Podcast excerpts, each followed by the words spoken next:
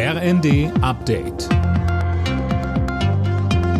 Stündlich neu. Auf den Punkt informiert. Ich bin Silas Quiring. Guten Tag. Wie reagieren, wenn Russland den Gashahn zudreht? Damit beschäftigt sich gerade die Bundesregierung. Unter anderem sollen Energieunternehmen Hilfe vom Staat bekommen, heißt es aus Regierungskreisen.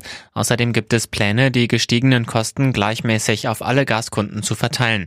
Mit Blick auf die privaten Haushalte betonte Wirtschaftsminister Habeck, für den Fall, der nun wirklich die deutsche Wirtschaft und auch die Gesellschaft hart treffen würde, also einer wirklichen Gasmangellage, wo eine Unterversorgung da ist, werden diese privaten Nutzer als letztes reguliert oder abgeschaltet. Das wird nicht gebrochen, daran halten wir uns.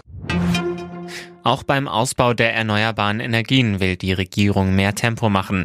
Die Länder sollen künftig zwei Prozent ihrer Fläche für Windenergie bereitstellen. So steht es in einem Paket der Ampel zum Ökostromausbau. Der Bundestag soll das Gesetz noch diese Woche beschließen. Finnland und Schweden sind wieder ein Stück näher an die NATO-Mitgliedschaft herangerückt. Im Hauptquartier der Allianz sind die Beitrittsprotokolle unterzeichnet worden. Tom Husse? Ja, damit startet jetzt der Ratifizierungsprozess. In allen 30 Mitgliedsländern müssen die Parlamente noch zustimmen. In Deutschland könnte das schon diese Woche passieren.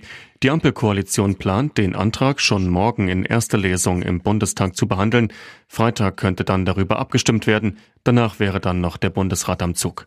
Finnland und Schweden hatten nach dem Einmarsch Russlands in die Ukraine ihre jahrzehntelange Neutralität beendet.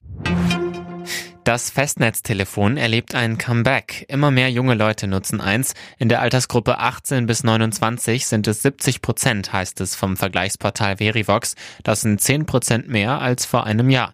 Als Gründe werden stabile Verbindungen und günstige Preise genannt.